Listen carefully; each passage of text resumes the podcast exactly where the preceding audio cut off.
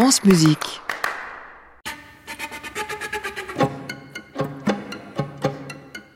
Bonsoir et bienvenue dans la coda du feuilleton qui s'est révélé cette semaine sur France Musique, fragment après fragment. L'émission de ce soir va nous permettre de rassembler les pièces du puzzle et d'en apprendre un peu plus sur le compositeur Patrick Marclan, à qui l'on doit la pièce pour alto et dix instruments qui va dérouler sa matière sonore ce soir. De temps en temps, c'est le titre que Patrick Marclan a donné à cette page ancienne, créée en 1996 par l'ensemble intercontemporain et l'altiste Christophe Desjardins, aujourd'hui disparu. Au moment de choisir le titre de cette composition, Patrick Marclan dit avoir longuement hésité entre le français et l'anglais, de temps en temps ou from time to time. Ça veut plus dire d'un temps vers un autre, Hmm. étant donné qu'il y a plusieurs temps dans cette pièce. Parce qu'en fait, c'est- ça, ça vient d'une réflexion que je me faisais sur le temps depuis longtemps, si, si je j'ose dire. J'ai toujours eu en mémoire cette appréciation de Saint-Augustin. Quand il essaye de définir le temps, il dit si on me demande pas ce qu'est le temps, je sais à peu près ce que c'est, mais si on me le demande, je suis incapable de l'expliquer.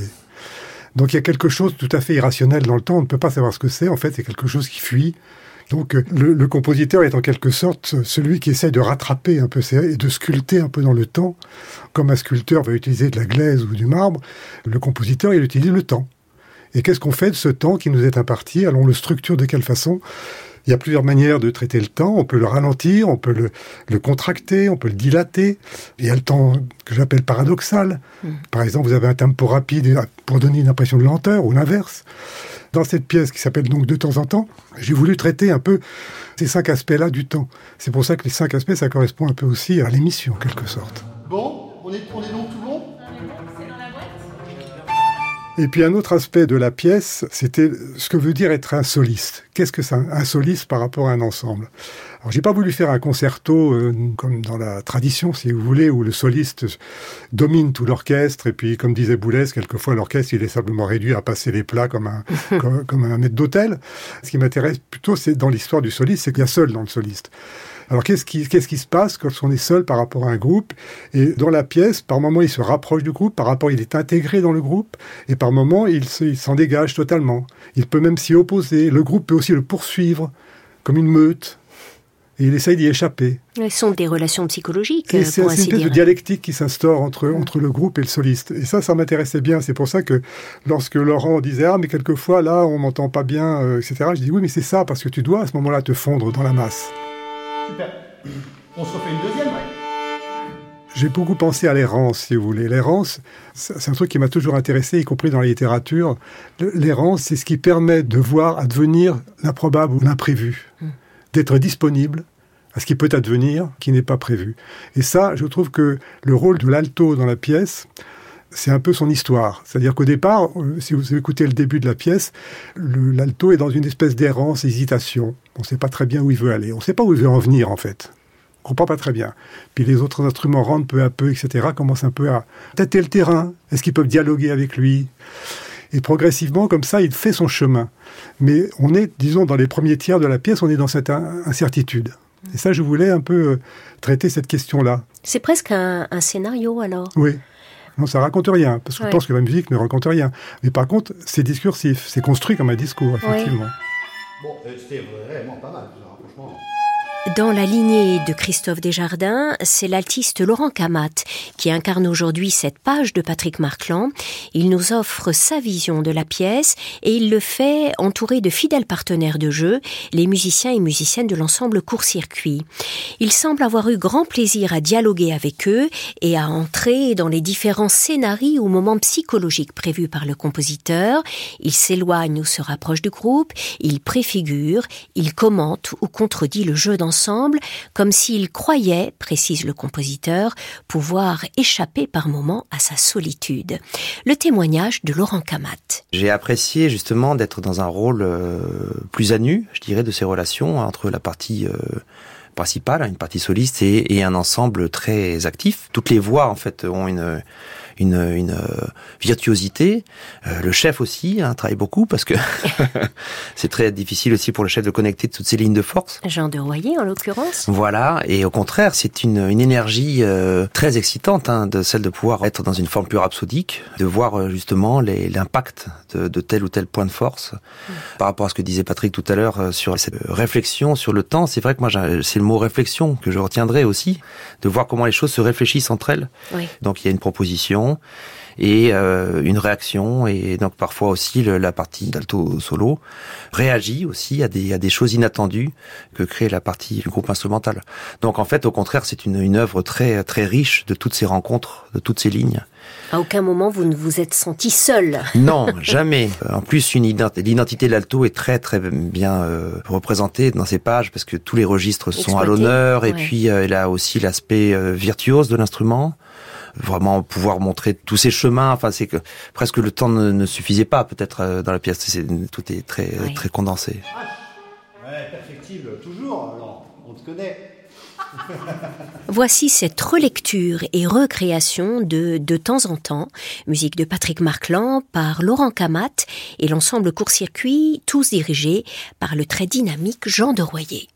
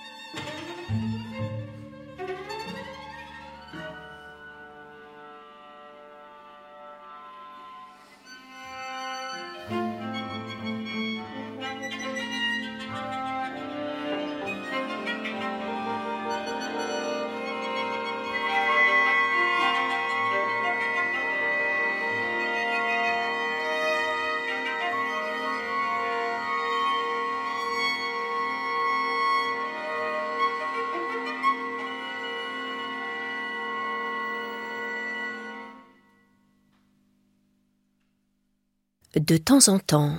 Musique de Patrick Marclan dans la version de l'ensemble court-circuit, avec dans la partie soliste l'altiste Laurent Camat, au pupitre Jean de Royer. Une bien belle version, nerveuse et lyrique à la fois, enregistrée au studio Sequenza à Montreuil le 21 octobre dernier. Équipe de prise de son Adrien Gaza et Antoine Espel avec Titouan Labarre, direction artistique Cyprien Matteux, coordination Marion Guillemet.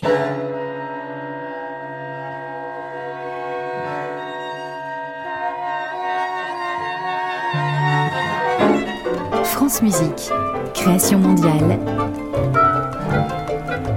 Anne Montaron.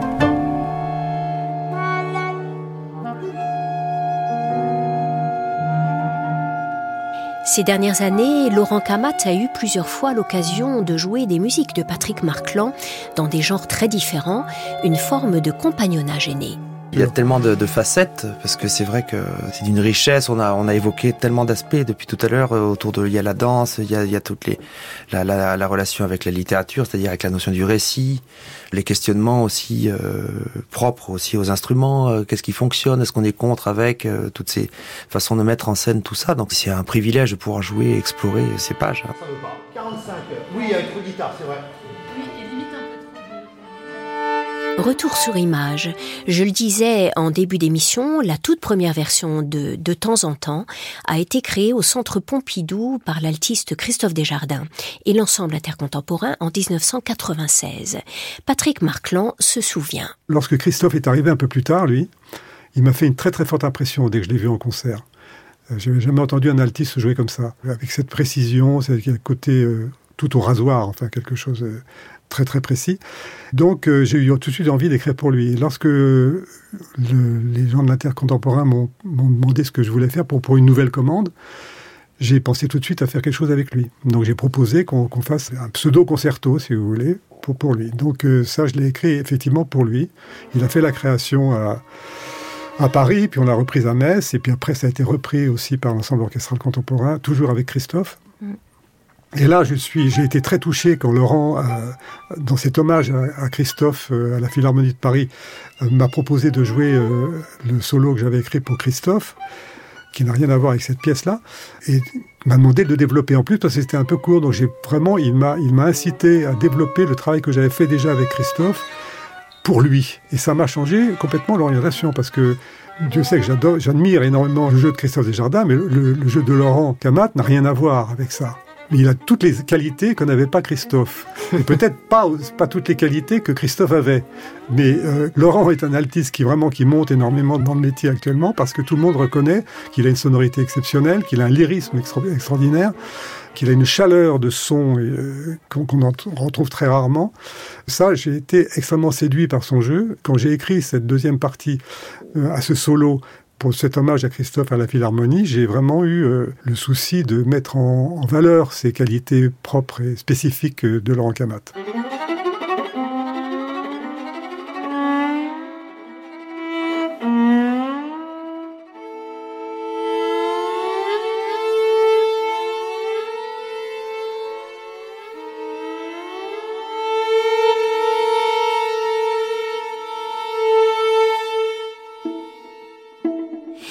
Une autre pièce, euh, en dehors de ce solo et de de temps en temps, écrite pour ou pensée pour Christophe Desjardins, c'est Eclipsis, je crois, pour trompette alto oui, électronique. Pour hein, trompette alto et électronique. Ça, c'est Mm. Christophe qui m'avait demandé aussi. Parce qu'on avait travaillé tous les deux sur, euh, sur un spectacle chorégraphique euh, que- dont j'avais fait la musique, où il y avait six, six membres de l'ensemble intercontemporain. On avait tourné ensemble pendant pas mal de temps. Il y avait donc Christophe à ce moment-là. À la suite de cette pièce, il m'avait dit, écoute, si tu pouvais développer le petit intermède que je fais à un moment donné avec euh, Jean-Jacques Godon sur scène, euh, voilà, j'aimerais bien le, le jouer. Donc j'avais développé cette petite partie qui était dans, dans cette pièce qui s'appelait Études pour six musiciens et trois danseurs. J'ai fait cette, cette pièce pour lui et Jean-Jacques Godon. Mhm. Je l'ai appelé Eclipsis parce que c'est tout un jeu de masques qui se passe entre l'alto et la trompette. Il y a de l'électronique aussi. Et le jeu, c'était de qu'on fasse en fait se confondre les deux instruments. C'est-à-dire par moment, on ne sait pas qui joue, la trompette ou le ou l'alto. J'ai toujours pensé que l'alto n'était pas un instrument à cordes. Pour moi, Ah c'est un cuivre. Donc là, il y avait ce jeu de masques entre les deux instruments, euh, qui était en plus aidé par l'électronique. Lorsque vous avez certaines sourdines sur la trompette et une certaine manière de jouer sur l'alto, on confond les deux. Donc ça, c'était pour ça que j'ai appelé ça Eclipsis, parce que l'un éclipse l'autre, Ouais. en quelque sorte, par moment.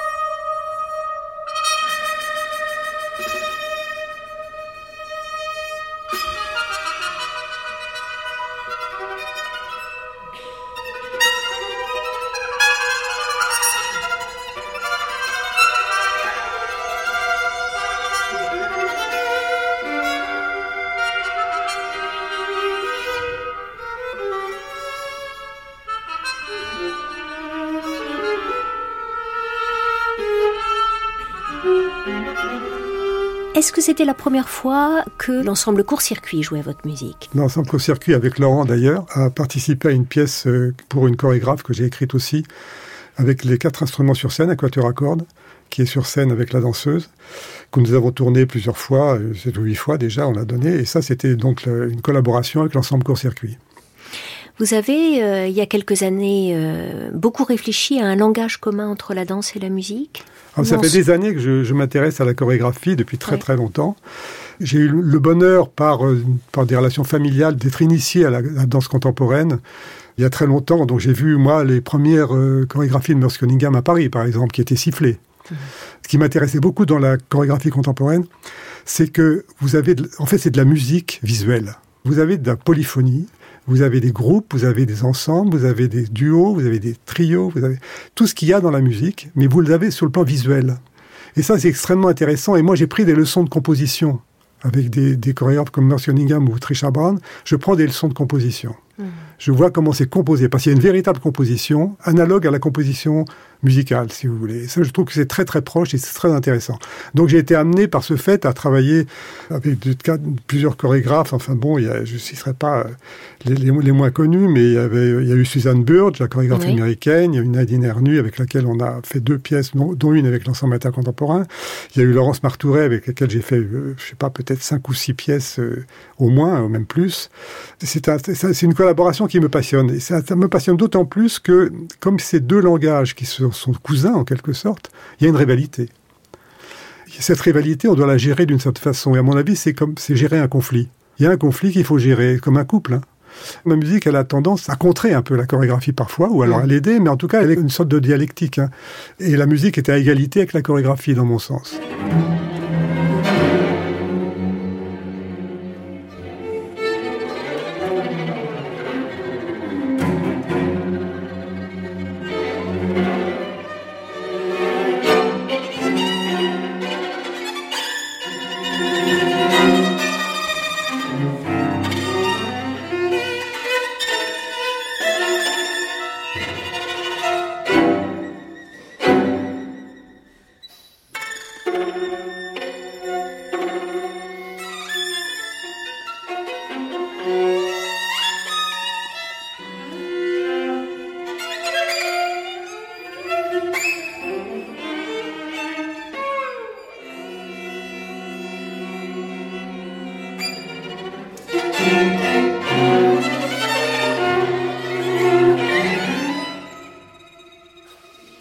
Lorsqu'il y a des musiciens en scène, notamment avec des danseurs par exemple, là ils ils ne peuvent pas être n'importe comment. Comme disait Peter Brook, quand vous êtes sur un plateau, vous n'êtes pas à la maison, vous n'êtes pas chez vous. Le moindre geste que vous faites, il a son importance. Tout, le moindre détail compte et on ne peut pas du tout être n'importe comment. J'ai créer une autre pièce aussi encore pour l'ensemble intercontemporain qui s'appelait euh, Eclipsis déployé, justement à partir d'Eclipsis, mais pour six musiciens, où je les avais mis en scène euh, au Bouffe du Nord. Il y avait tout un travail. Euh, alors, ils devaient jouer certaines parties par cœur, évidemment, parce qu'ils étaient appelés à se déplacer, etc., en fonction de l'écriture musicale. Et euh, ça, je, je, trouve ça très important que le musicien soit amené à faire ce genre d'expérience. La première pièce que j'ai faite justement avec les musiciens de l'ensemble intercontemporain qui s'appelait Études, Nadine Ernu, elle les a fait travailler comme des danseurs. C'est-à-dire qu'ils étaient soumis à un échauffement comme des danseurs, etc. Et là, j'ai vu tous les blocages qu'il peut y avoir chez les musiciens quand il s'agit de leur corps. Mm. Or, c'est quand même des gens qui sont sur scène, hein, quoi qu'il arrive. Ils peuvent pas s'abriter tout le temps derrière leur pupitre. Hein. Donc euh, lorsque vous les mettez vraiment en situation où ils n'ont plus ce pupitre pour s'abriter, se cacher en quelque sorte du public, ils sont obligés de communiquer, ils sont obligés de faire quelque chose, ils sont obligés d'être en relation avec le public. Et ça, je, trouve ça extrêmement précieux, cette relation quasi théâtrale, si vous voulez, qui doit s'instaurer entre le public et, l'interprète. Euh, souvent, il y a, on dit il y a un mauvais public, ou le public n'était pas bon ce soir, ou le public était très bon ce soir. Qu'est-ce qui, qu'est-ce qui s'est passé réellement? Donc ça veut dire que le musicien n'était pas en état de dialoguer. Euh, il n'était pas dans les bonnes conditions. Donc je crois beaucoup à cette situation à laquelle doit veiller le musicien, qui doit toujours communiquer avec le public. Et pour ça, il faut faire un travail que j'ai dit théâtral. C'est des comédiens en fait. Hein. C'est des comédiens qui sont sur un plateau, donc c'est des comédiens.